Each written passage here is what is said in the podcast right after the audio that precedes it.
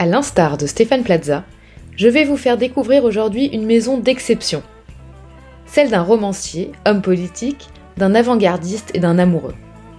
Chef de file des romantiques, il a notamment écrit La légende des siècles avant d'en devenir une lui-même.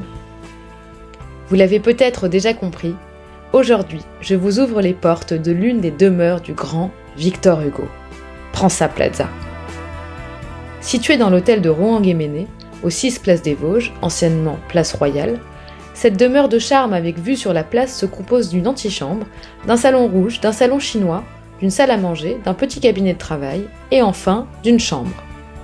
Pas de vis-à-vis, aucun travaux à prévoir.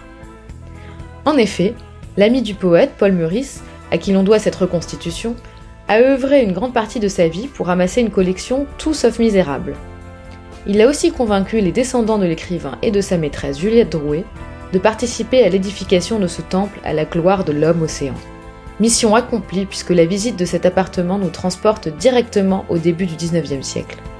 En maître de chantier posthume, Hugo s'est occupé lui-même de l'agencement des pièces, puisque la visite respecte l'ordre énoncé dans son livre Actes et paroles. Il y a la période avant l'exil, celle pendant l'exil et enfin la période depuis l'exil.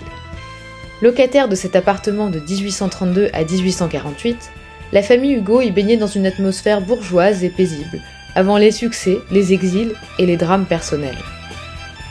Comme sa vie romanesque, la vie domestique d'Hugo est riche et variée. De l'antichambre au cabinet de travail, en passant par le salon rouge, on trouve des peintures, sculptures, meubles et autres objets de curiosité.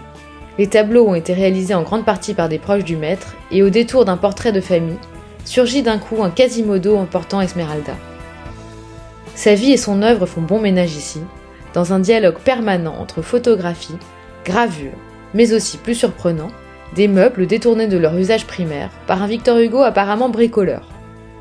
Autre chose vue place des Vosges, le salon chinois, décor étonnant de panneaux asiatiques dessinés par Hugo, honorant ses amours avec sa maîtresse éternelle, Juliette Drouet. La visite se clôt sur la chambre de l'écrivain, où l'on peut retrouver, entre autres, le lit dans lequel il a poussé son dernier soupir le 22 mai 1885.